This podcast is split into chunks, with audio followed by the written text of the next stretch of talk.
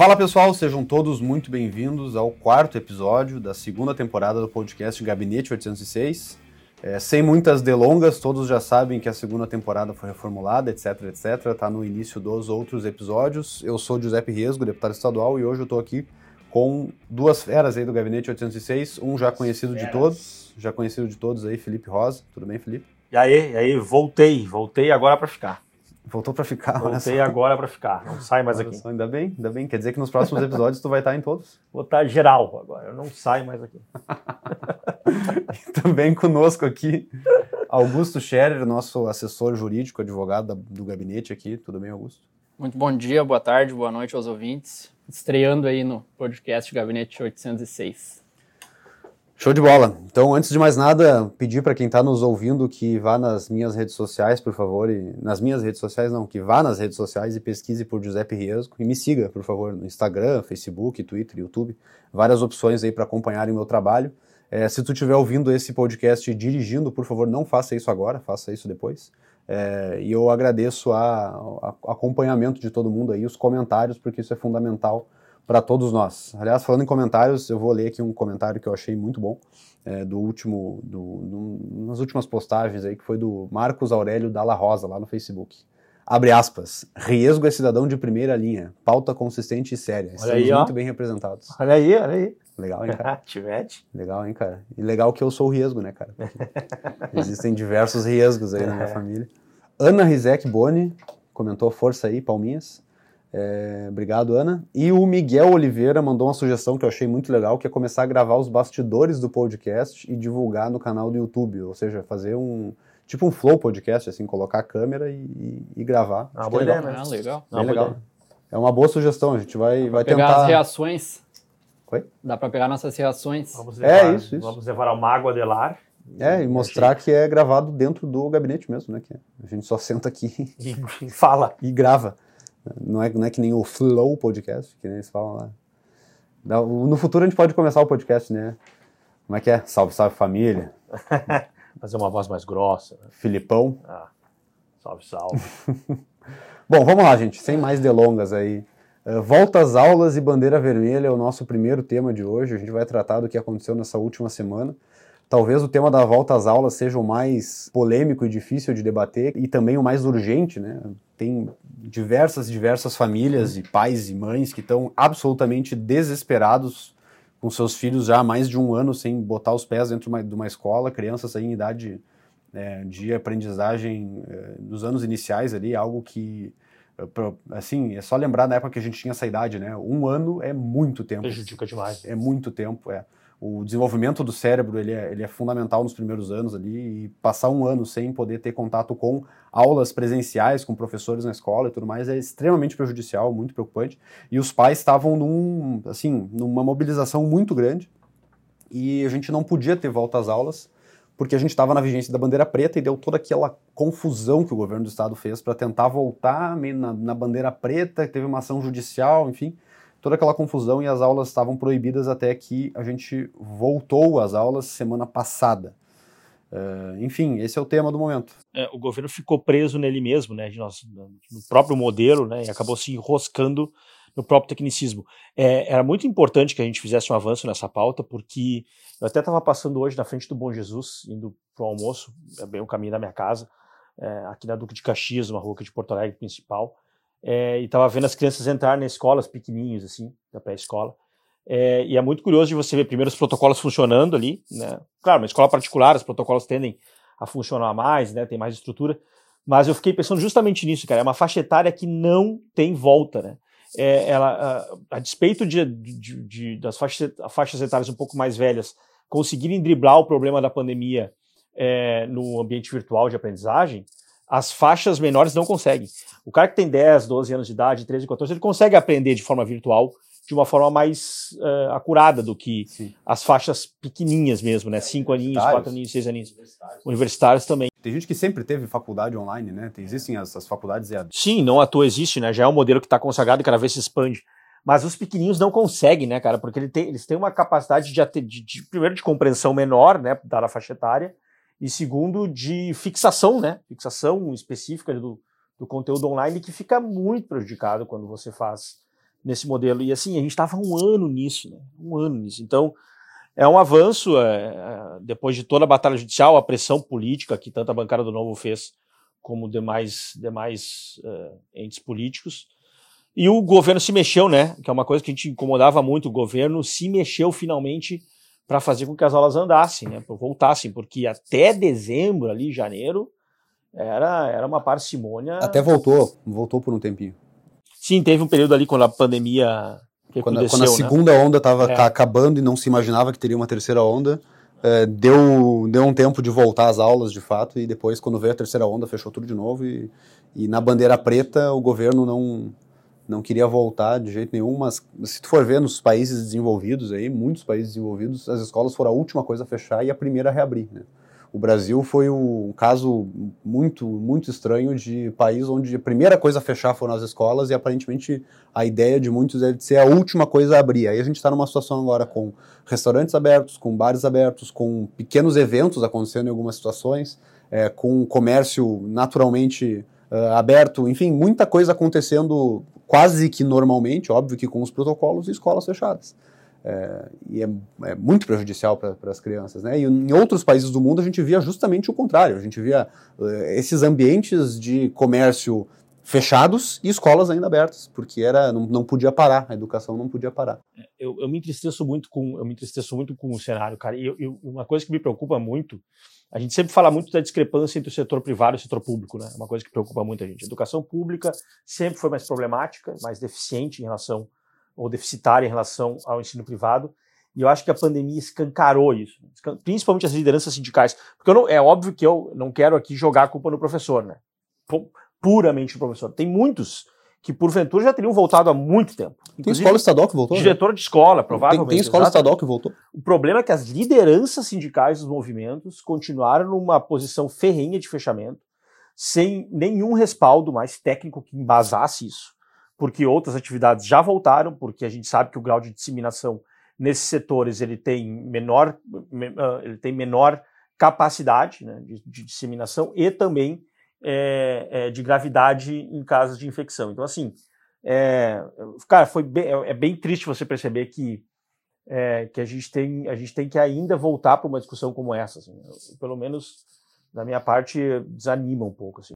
É, a discrepância entre a escola estadual e a escola particular é muito grande nesses casos ainda. Trazendo para um, um, exemplo particular meu, tenho duas irmãs menores, né? Uma estuda em colégio particular e a outra estuda em escola pública. E enquanto a que estuda em colégio particular estava conseguindo manter um estudo e tendo as aulas direitinho online, a outra do, da escola pública não teve aula, não se sabia direito, não se recebia mensagens, não se recebia recado da escola, ficou praticamente um ano perdido, né? E isso é prejudicial demais, né? Pensa que tu perdeu um ano de estudo, ali tu tá na tua fase dos 15, 16 anos, já começa a pensar em vestibular, em Enem, é um tempo realmente perdido que vai ter que ser corrido atrás, né? É, isso é muito ruim. E, e, teve um protesto lá em Caxias do Sul que eu achei muito interessante, que os pais não podiam levar as crianças para a escola, mas podiam levar para um restaurante, por exemplo, para almoçar. Uhum. Aí eles fizeram um protesto dando uma aula dentro do restaurante porque aí estaria permitido. tu ah, vê, isso. É, é e, e, tu vê como é, como é uma loucura esse negócio todo, né? E o que, que o governo tinha feito? Um o que, que o governo tinha feito, né? O governo estava em bandeira preta porque ele tinha instituído o, o aquele, aquele uh, mecanismo da salvaguarda. Exatamente, o mecanismo da salvaguarda, que é uma um mecanismo de. Ah, dentro do modelo de distanciamento controlado lá, que sinceramente a gente já falou diversas vezes que perdeu completamente a credibilidade ao longo do tempo, né?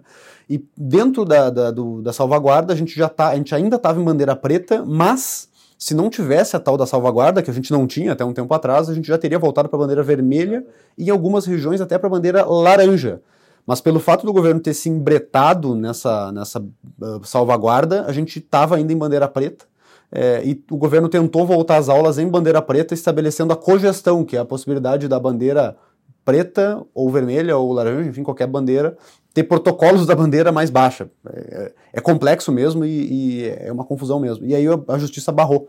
Uh, e aí, nessa situação toda, por isso que, que virou uma situação de uh, escolha do governo, porque a justiça tinha barrado a volta às aulas durante a vigência da bandeira preta. Isso. A bandeira preta é uma escolha do governo. Um adendo só, né? Que o governo forçou. Né? Forçou. Com a salvaguarda, ele forçou a bandeira preta. Sim, ele, ele, É. ele quis fazer a bandeira preta, né? Então, a volta às aulas não era mais uma escolha judicial. A volta às aulas era uma escolha do Poder Executivo, porque ele estabeleceu a bandeira preta porque ele quis. Se ele retirasse a salvaguarda, como ele retirou, né? E, e mudou completamente o sistema, não teria mais bandeira preta e, portanto, a decisão judicial que proibia a volta às aulas durante a bandeira preta iria cair. E foi exatamente o que aconteceu. O governo do estado revogou a salvaguarda, anunciou a mudança na- no modelo de bandeiras, voltamos para a bandeira vermelha imediatamente com uma decisão do governo, se entrou na justiça para tentar barrar e a justiça decidiu não, estava proibido durante a bandeira preta, durante a bandeira vermelha está liberado. Assim que foi o processo. Ou seja, não era proibido pela justiça. Era uma escolha do governo que se embretou na justiça. E aí, e aí o, o- eu quero entrar no, no- no- segundo ponto, que é a questão da, da, da PEC 280, que é uma PEC que eh, retira a necessidade de fazer plebiscito para vender a Corsã, o Banrisul e a, e a Procergs. E a gente sempre foi muito claro, né? Eu, pelo menos, sempre fui muito claro, o deputado Fábio Ossman também sempre foi muito claro, que nós somos favoráveis à retirada da- da, do plebiscito para vender essas empresas e favoráveis à privatização. Não foi diferente na privatização da CE, da Sugás e da CRM.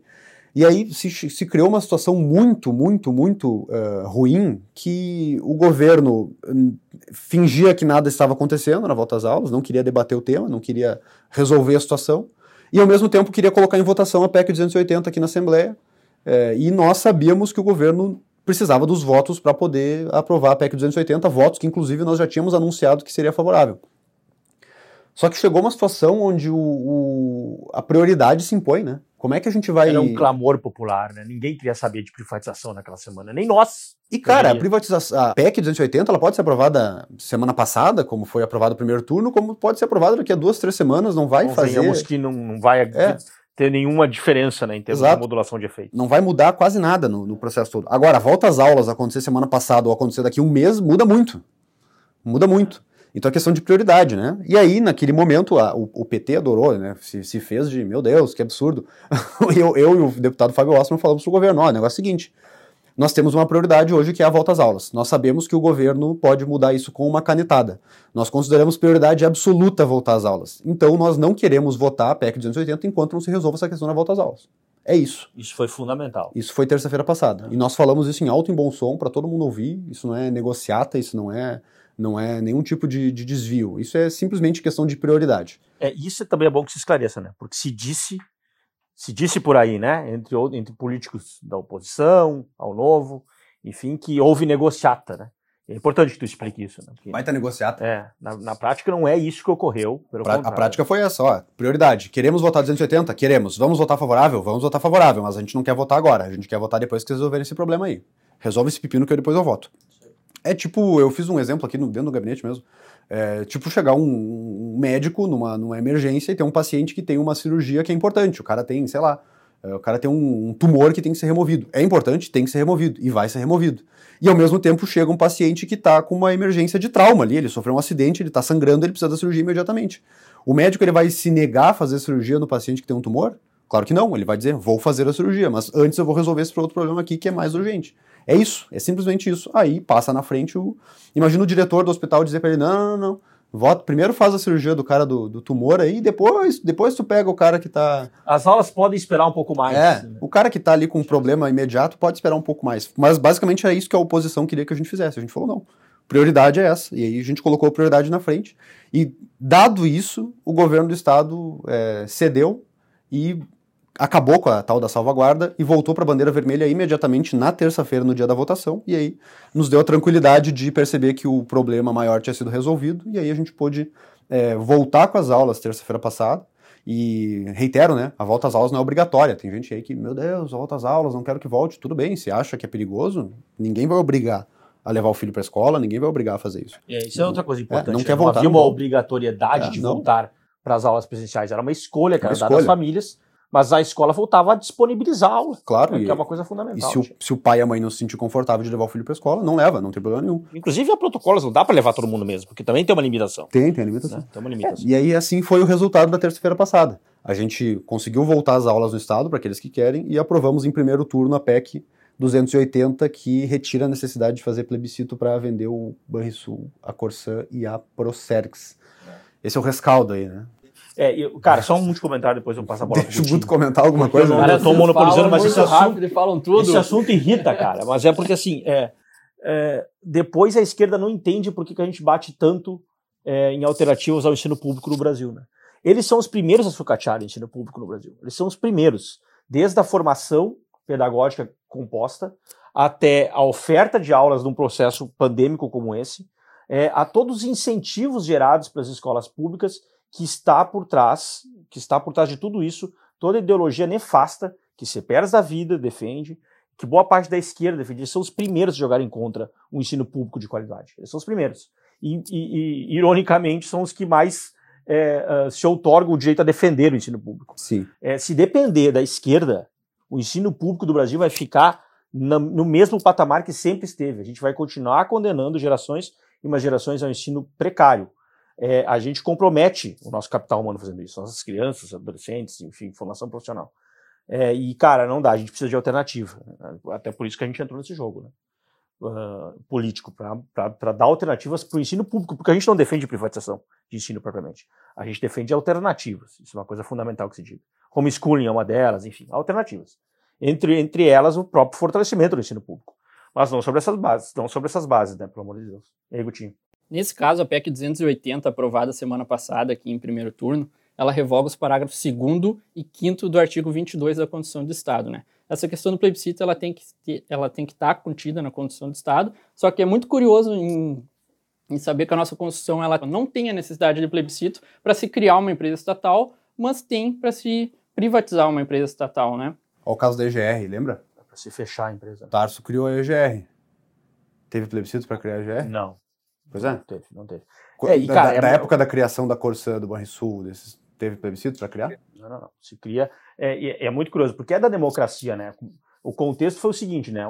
O Brito privatizou entre 94 e 98. O governo Olívio entra a partir daí, fica até 2002, para depois a vinda do, do Rigoto. E é a partir daí que a gente começa a recrudescer nesse tipo de coisa, né? Ideológico. Ou seja, o Rio Grande do Sul ficou, em tese, assustado, né? Assustado com o movimento privatista do governo Brito e dada a maioria tanto na casa aqui na Assembleia como no governo, né?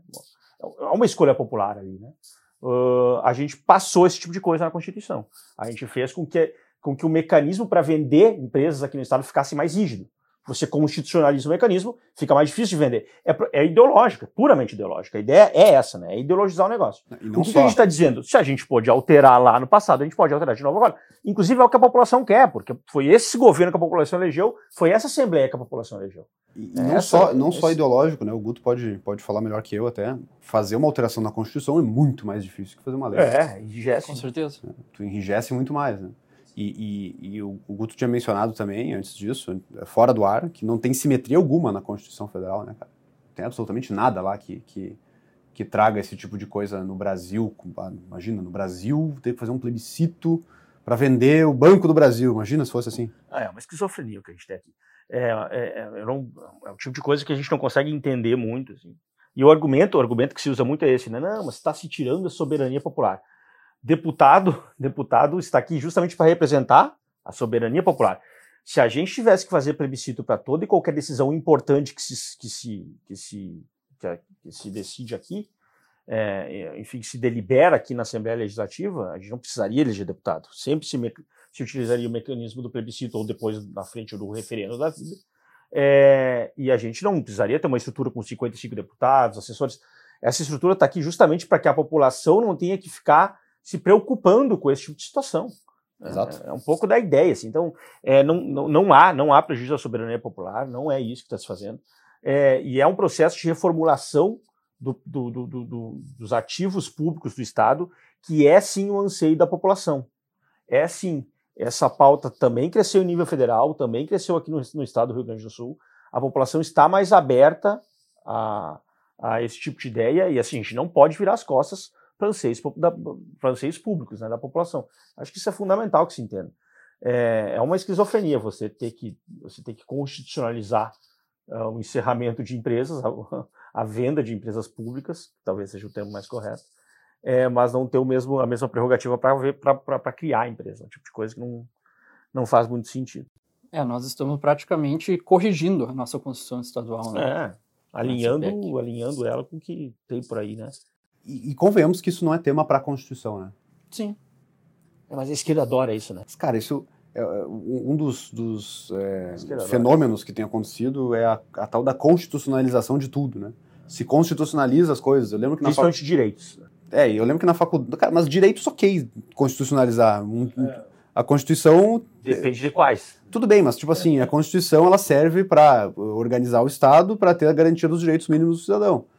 Os básicos, estou plenamente okay, de acordo. Ok, Agora, tu constitucionalizar um modo de fazer uma, uma operação de venda de empresa? Não, né, cara? É, por exemplo, uma coisa que a esquerda adora constitucionalizar, inclusive se conseguiu derrubar a desconstitucionalização, né? É a reforma da Previdência. Total, por que, total. Por que, que a total. ideia é constitucionalizar a Previdência pública? Para que você mantenha ela pública. Travadinho, tudo é, travadinho. Lá travada, engessada. Não é assim que você constrói, pelo menos na visão liberal, né? Que você constrói uma sociedade, um, um ordenamento jurídico institucional efetivamente coeso, né? bom, é, constitucionalizando tudo, porque é, os anseios populacionais não necessariamente têm que estar lá, né, constitucionalizados. É, e cara, toda essa, essa, esse debate aí, né, PEC 280, volta às aulas, enfim, a gente aprovou em primeiro turno a PEC, ainda tem o segundo turno, tem, tem, tem mais um tempo ainda. Mas o, o fato é que é, a população está absolutamente enlouquecida com a questão do, do modelo de distanciamento controlado, né? Porque tu vê que as coisas estão todas conectadas, né? Volta às aulas, estava travado por causa da bandeira preta, que faz parte do modelo de distanciamento controlado, que ninguém mais aguenta, ninguém mais entende. O que que e, você, e você, se vocês querem ter uma certeza de por que, que ninguém mais aguenta, ninguém mais entende, eu pergunto para vocês que trabalham aqui, que veem isso dia e noite. Guto, por exemplo. Tu sabe detalhes de todo o modelo de distanciamento controlado? Não sei. E olha que eu estudei esse distanciamento controlado. Pois é, cara, porque muda toda semana. Impossível, é absolutamente Muda toda semana. Muda toda semana. alterou é. tanto que não tem como. Toda hora muda, toda hora muda. É uma confusão completa. Então as pessoas não entendem mais o que, que ele significa, as pessoas não sabem mais o que, que ele significa e as pessoas não respeitam mais o modelo. E o governo percebeu isso, né? Percebeu isso, que, que o Estado estar em bandeira vermelha, laranja ou preta não significa mais muita coisa para as pessoas. O que as pessoas entendem são, são as uh, coisas mais simples, né? como, por exemplo, o número de ocupação uh, de leitos está muito elevado, ou seja, tem que dar uma segurada. Uh, as coisas podem, podem sair do controle, então vamos dar uma acalmada aí, vamos reduzir circulação de pessoas. A, as pessoas entendem isso porque é fácil de entender, porque é lógico. Agora, a salvaguarda institui que tem que ter um índice de 0,35 entre tal coisa com tal coisa para poder voltar para a bandeira tal, cara. E aí, se der 0,34 ou 0,36, você define, reestrutura todo o Estado por décimos, milésimos, centésimos. Né? Não tem cabimento assim. E aí, por isso que o governo anunciou um novo modelo de distanciamento controlado, que inclusive o Guto estudou bastante, coitado do Guto, estudou todo o modelo antigo. Dissecou o modelo Toda semana mudava. Não, e o pior de tudo é que tu estudava uma semana e na outra tu tinha que estudar todo o modelo de novo. De novo né? é, Era eu mandando mensagem pro Lipe, o Lipe mandando mensagem para ver Não, é como é que funciona pro restaurante na beira da estrada. É. Né? Isso. Que é tem, é diferente do restaurante para de, dentro tem da cidade. Né? Ah, era... é, o que o governo tentou lá no início foi construir 11 indicadores, né? Dentre esses 11, seis indicadores, se a minha memória não falha, já tem um tempo isso, seis indicadores tentavam medir a, a taxa de transmissão de determinadas atividades econômicas. Então, assim, ah, será que transmite mais dentro de uma, de uma obra ou dentro de um restaurante? Aí se, se mensurou isso, se colocou para dentro de indicadores que basicamente diziam para o Estado: olha, libera mais esse setor aqui, porque esse aqui tem mais transmissão do que esse aqui. Calma, calma, calma, calma, calma. Ah, mais uma coisa, era um eixo. Mais coisa. Era um né? eixo. Era um isso. eixo entre transmissibilidade Quanto mais transmissibilidade, menor se era a vontade de abrir aquele negócio, mas ao mesmo tempo tinha um eixo de essencialidade. Ou seja, uma atividade muito essencial Também. que tivesse grande índice de transmissão teria que continuar. Também. Exemplo, uma UTI de hospital. Uma UTI de hospital é um ambiente perigosíssimo, né? É. Mas tem que estar aberto. Ou mesmo farmácias, né? Farmácia, farmácia não é tão, tão perigoso quanto um hospital, por exemplo. Mas uma atividade que seja pouco transmissível e pouco essencial, também não, não tinha tanta, tanta necessidade é, de abrir. Isso aí, aí isso eles tentaram fazer aquele eixo, lembra? Que tu, tu não lembra da, da, Era um gráfico assim, ó. transmissibilidade na, embaixo e, essencialidade em cima. Se fosse muito essencial, ia ter que acabar abrindo e aí se fazia uma, uma risca diagonal, assim, né? Se, se fosse pouquíssimo risco e, ah, tá. e, e menos quadrante, essencial... Classifica num quadrante. É, até dá para abrir, entendeu? Tipo, ah, sei lá, uma obra Uh, tem pouco risco de transmitir, enfim, eles fizeram essa parada aí naquela época. Isso, isso aí. Isso demonstrou aí. uma grande bobagem. É, e, e, e, com alterações semanais, né? É, é, é, é outra início, coisa. Ah, desculpa. Vai lá, Gutinho. Não, no início ainda apareceu uma proposta interessante, né? Só que essa complexidade do modelo, as alterações constantes e aquilo que a gente vinha um, não batendo, mas que a gente vinha alertando, a insistência em utilizar aquele modelo é. como substituto da decisão política, né? Exato. né? Isso aí foi tirando toda a credibilidade do modelo antigo.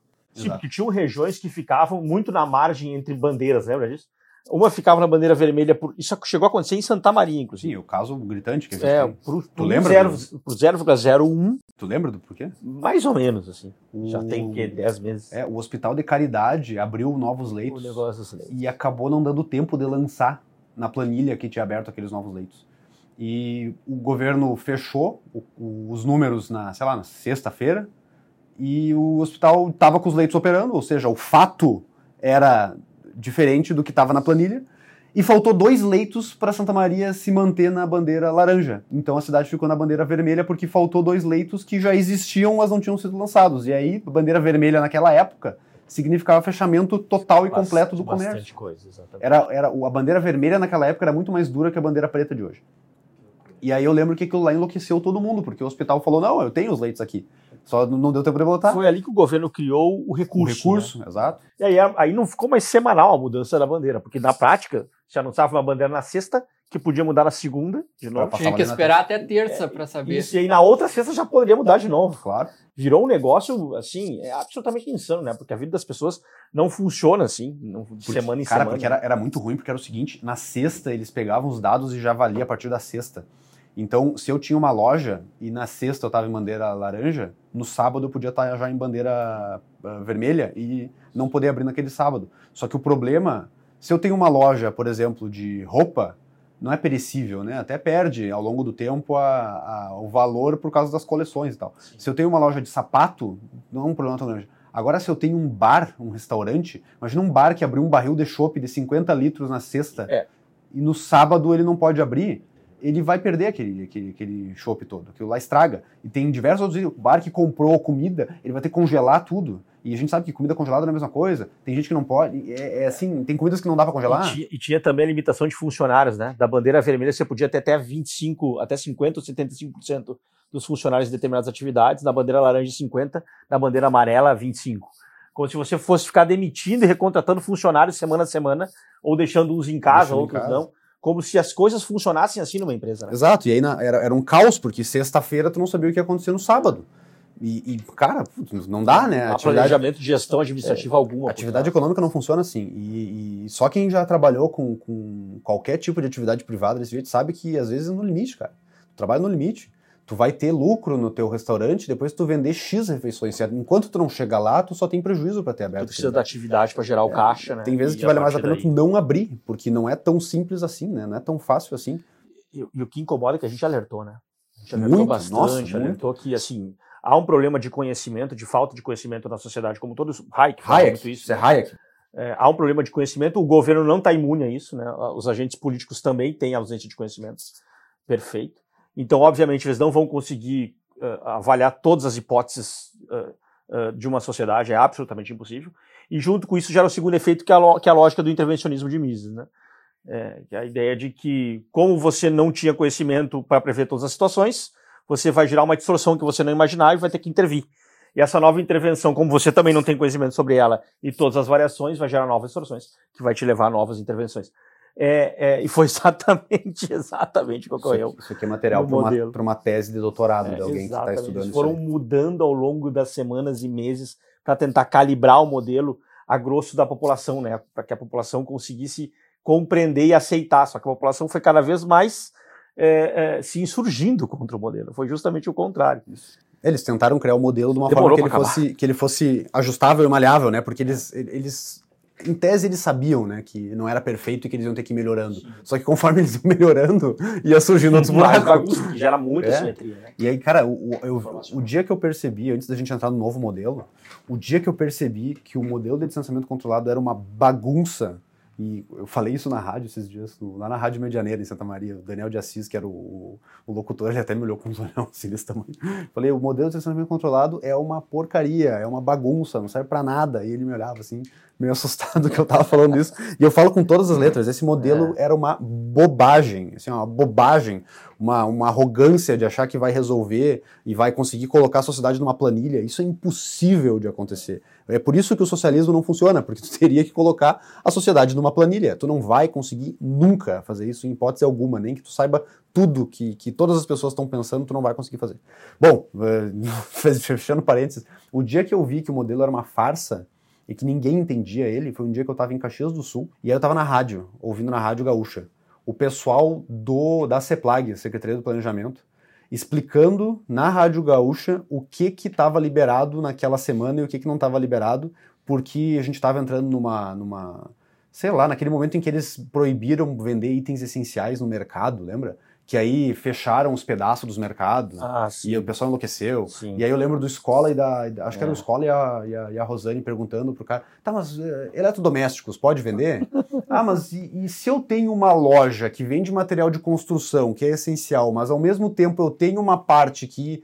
O que, que eu posso? O que, que eu não posso? Ah, se o meu registro é esse, e vindo dúvida, dúvida dos, dos ouvintes, e dúvida e dúvida, e os caras da Secretaria do Planejamento, não, nesse caso pode isso, nesse caso pode aquilo, não, nesse caso pode porque, aí dava sempre um argumento, assim, ó. Se encontra uma alternativa. Porque é essencial, porque a gente pensou isso, ah, mas e o tênis, jogar tênis? Pode uh, dupla? Não, dupla não pode, só pode jogar individual, com um instrutor. Sem um instrutor é atividade. Com um instrutor é atividade de um, é um trabalho que ele está fazendo. Sem um instrutor, aí, aí não. Aí é lazer. é bah, diversão. ali eu vi que, ó. É, não. E, e, o que é louco, né, que a gente fala das distorções não imaginadas, né? Quando o governo pensou nos setores essenciais, o mercado está lá, né? Mas, supermercado, mas o comércio e o varejo normal não é essencial. Não é. Né? A vida humana, vamos dizer assim. É, e porque essencial me parece que quase tudo é uh, em termos econômicos. Mas é, só que não se imaginou essa questão da distorção. É, mas peraí, os supermercados, os hipermercados principalmente, vendem geladeira, vendem micro-ondas, vendem televisão.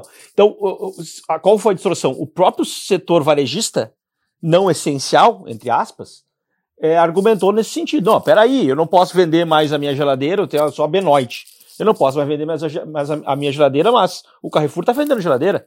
E começou a demandar do governo. O governo, na ânsia de corrigir a distorção, gerou novas distorções. Ao invés de liberar a geladeira da Benoit, ele proibiu a geladeira no. E aí você precisa de uma geladeira que tá ralada. Meu, eu fui no Zafra esses tempos aí, quando tava proibido isso aí, cara. Uma, uma prateleira fechada e a prateleira do lado tava aberta porque uma delas era não essencial, que era utensílios para cozinha, sei lá, cortador de pizza. E é só uma faixa, assim, pendurada. Era, era, era um plástico, era um plástico, assim. e do lado estava permitido que era itens de cozinha essenciais, que era prato, era copo, era... Vivemos um pouco do socialismo, vai dizer, Que né? loucura que foi lá. Vivemos um pouquinho um experimento socialista. Enfim, cara, morreu o distanciamento controlado. Uma amostra Depois de, de muito tempo a gente ajudando a matar ele, ele morreu eu entendo a boa intenção dos servidores da, da casa, Não, da, claro da, sim, do claro governo, sim. dos funcionários. Eu entendo a boa intenção. Mas essa boa intenção ela está baseada numa premissa errada. É isso. É isso eu, não vou, eu não vou criticar a, o, o, trabalho do pessoal que está lá, porque eu sei que são pessoas muito dedicadas, muito qualificadas, que estão tentando fazer para encontrar o um modelo que fique certo, assim, sabe? Mas não dá, cara. Não dá, não vai conseguir. A vida não cabe ali naquele modelo. É, não vai, não vai. Então, se tem algum, alguma pessoa que trabalhou no modelo aí nos ouvindo, a crítica não é a vocês, a crítica é a ideia do modelo que não tem como funcionar. E aí a gente, a gente agora sugeriu diversas melhorias no modelo para ele ser um pouco menos pior e para ele ser um pouco mais aceitável. Porque assim, a gente não critica a existência de dados, de números, de avaliações, de controle. Nem nenhum momento isso foi criticado. O que a gente critica é isso ser o tomador de decisão. É isso ser aquilo que vai tentar ser uh, perfeito ou sempre sendo melhorado para tomar a decisão. Não dá para ser assim. A decisão tem que ser de uma pessoa que vai analisar os dados e vai ver o que, que tem que ser feito e vai tomar a decisão. E aí ela, óbvio que ela pode errar, mas ela não está escondida atrás de uma planilha. E essa é a nossa dica um, número um né, para o novo modelo. É, e tem várias outras que a gente sugeriu para o governo, porque se a gente ajudou a, a, quebrar o modelo antigo, a gente tem que se sentir na obrigação construir um pouco de ajudar a construir o novo, né? E o Guto é. trouxe aí, tu trouxe e, aí, né, Guto? E essa semana, então, foi essa semana a apresentação, né? Foi, foi essa semana. O governo anunciou que ia entrar em vigor dia 10 e hoje mesmo eles anunciaram que vai ser dia 15. Então, se alguém está ouvindo o podcast aí depois do dia 15, talvez ele seja até adiado mais um pouquinho, porque as críticas foram, foram é, fortes. Parece que vai ser adiado até dia 15, é, é, pode ser que está um pouco mais. Mesmo. Deixa o Guto. Mas falando um pouco então do que, que o governo nos trouxe essa semana aí, um esboço, né, do que, que eles estão fa pretendendo fazer, né. As diretrizes, então, para esse próximo um, modelo de distanciamento, eles querem ter como base ampliar o diálogo e a participação dos municípios na definição dos protocolos das atividades, né?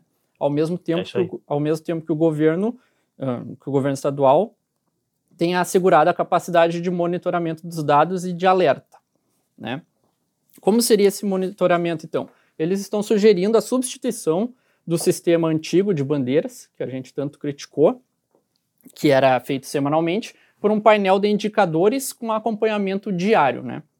Esses indicadores eles seriam acompanhados pela equipe técnica, que é o grupo de trabalho da saúde do governo do estado, e eles não seriam pré-fixados, o que permitiria ampliar a gama de informações para identificar novas tendências de crescimento. Isso eu trouxe um ponto, esse ponto aqui está escrito exatamente assim, né? Me, dei, me permiti ler aqui. E também permaneceria o acompanhamento da pandemia baseado nas 21 regiões. Eles dividiram o estado em regiões, né? Então, nas sete macro-regiões, desculpa. 21 regiões Covid nas 7 macro-regiões no estado como um todo. Então aquela divisão iria continuar, né? O que, que caberia ao governo do estado nesse novo caso, né? Impor restrições mínimas obrigatórias, regras mínimas que os municípios então teriam que seguir em qualquer hipótese. E nesse caso, como exemplo, seria um, o uso de máscara em ambiente coletivo. Aí está um ponto de debate. Aí está um ponto de debate. O governo disse que são regras mínimas. Regras mínimas obrigatórias, assim. Ok, se a regra mínima obrigatória for, do exemplo, usar máscara em ambiente fechado, é uma coisa. Se a regra mínima obrigatória for não pode ter tantas pessoas a cada tantos metros quadrados em situação de. Cara, já é outra história. Entende?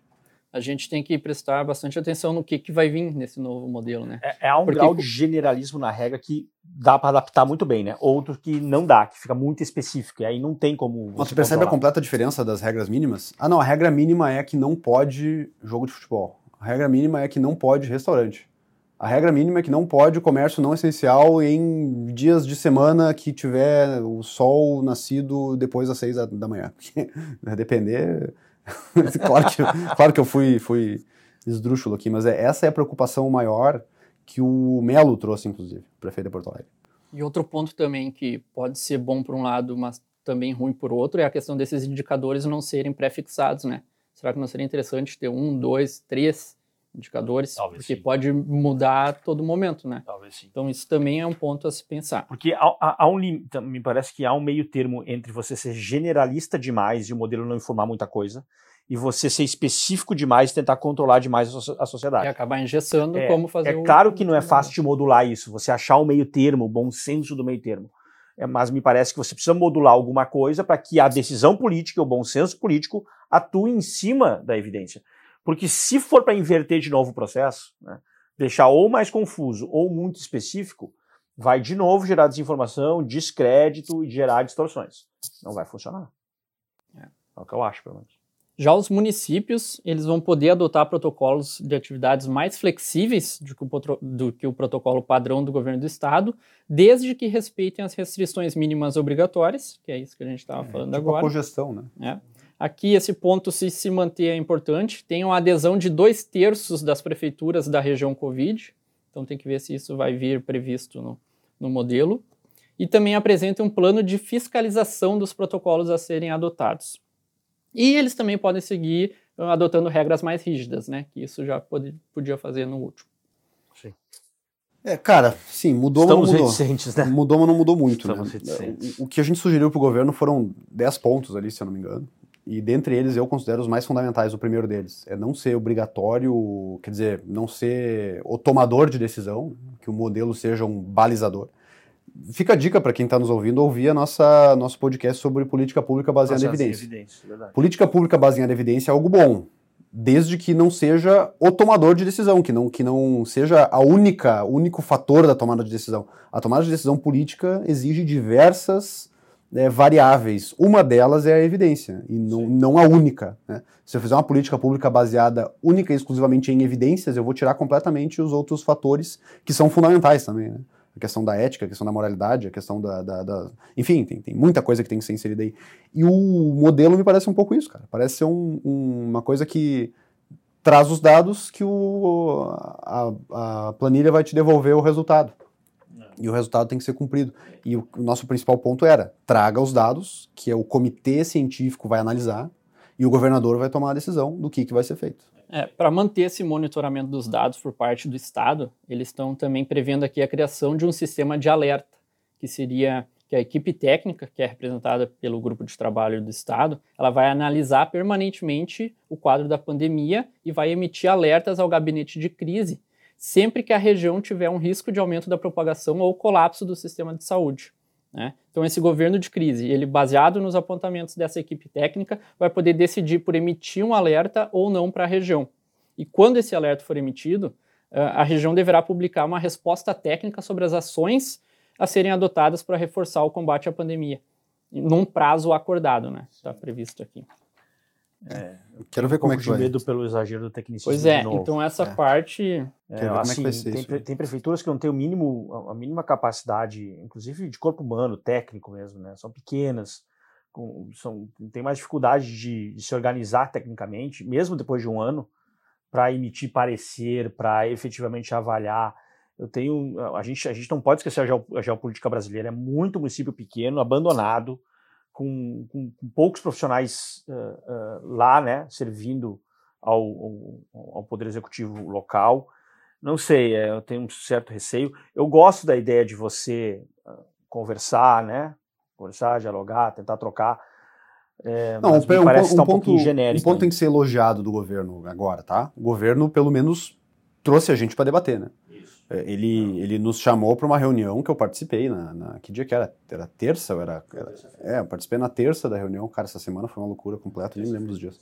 Foi na terça-feira que eles trouxeram e mostraram o modelo. E lá a gente falou, o Melo falou, eu falei, os prefeitos falaram.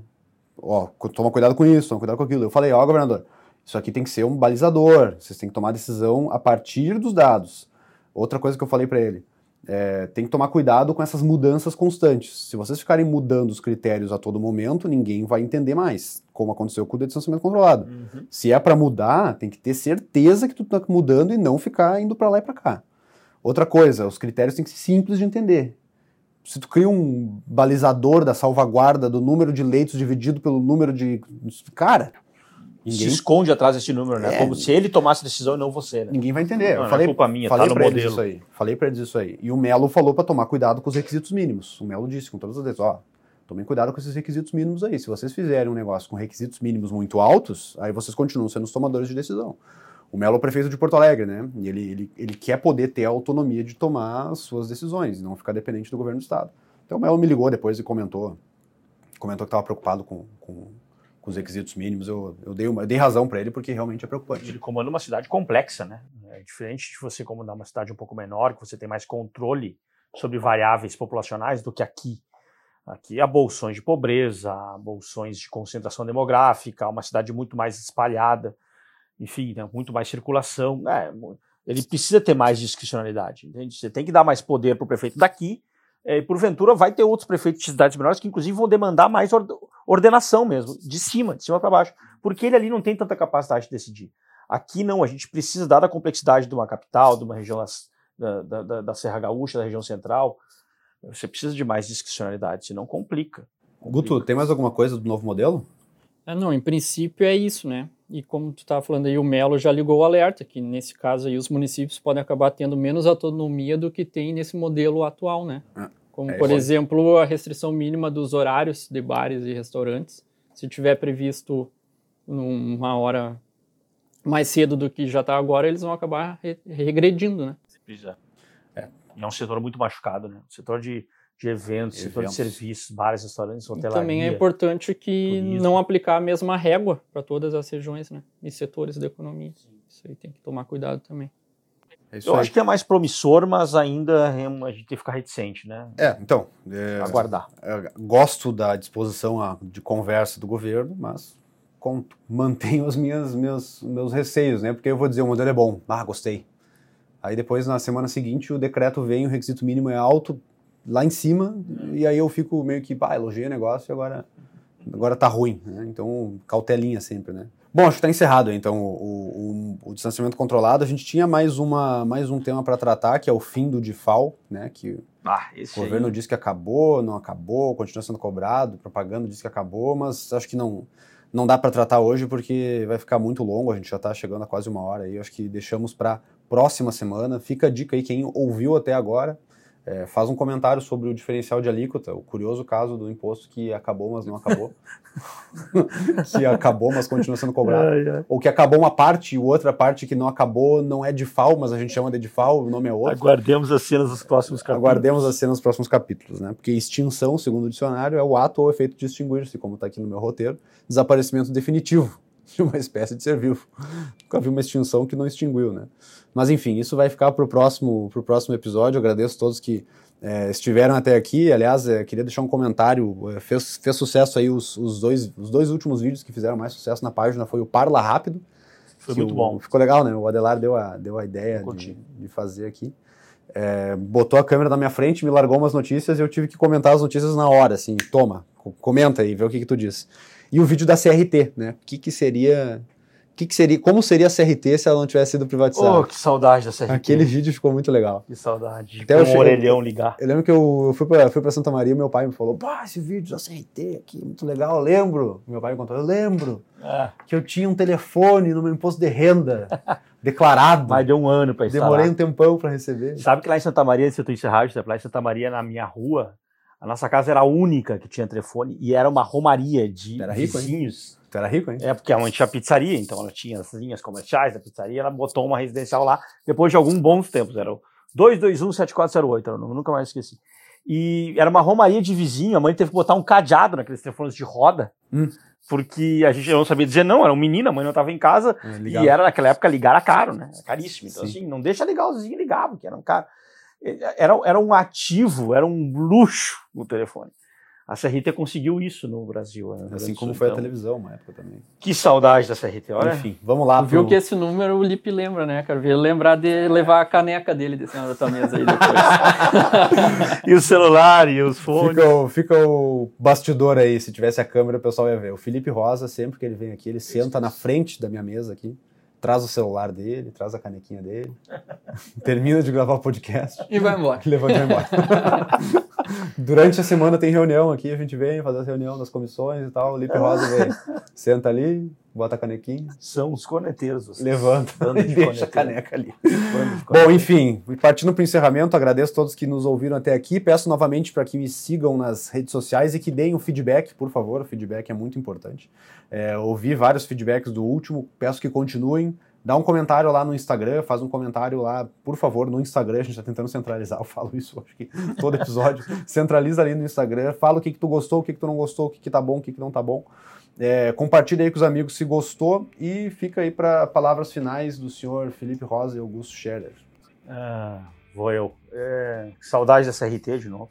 Não, tô brincando. É, bom, da minha parte, pessoal, eu acho que foi uma semana ótima. Né? A, gente, a gente conseguiu avançar tanto na gestão patrimonial do Estado, avançamos nas privatizações. Ainda há muito se avançar nesse sentido, cara, mas acho que acima de tudo, o principal foi a gente, a gente ter conseguido avançar no modelo de licenciamento controlado. Não dava mais para manter aquilo lá, né? Bandeirinha, corzinha, ninguém mais aguentava aquilo.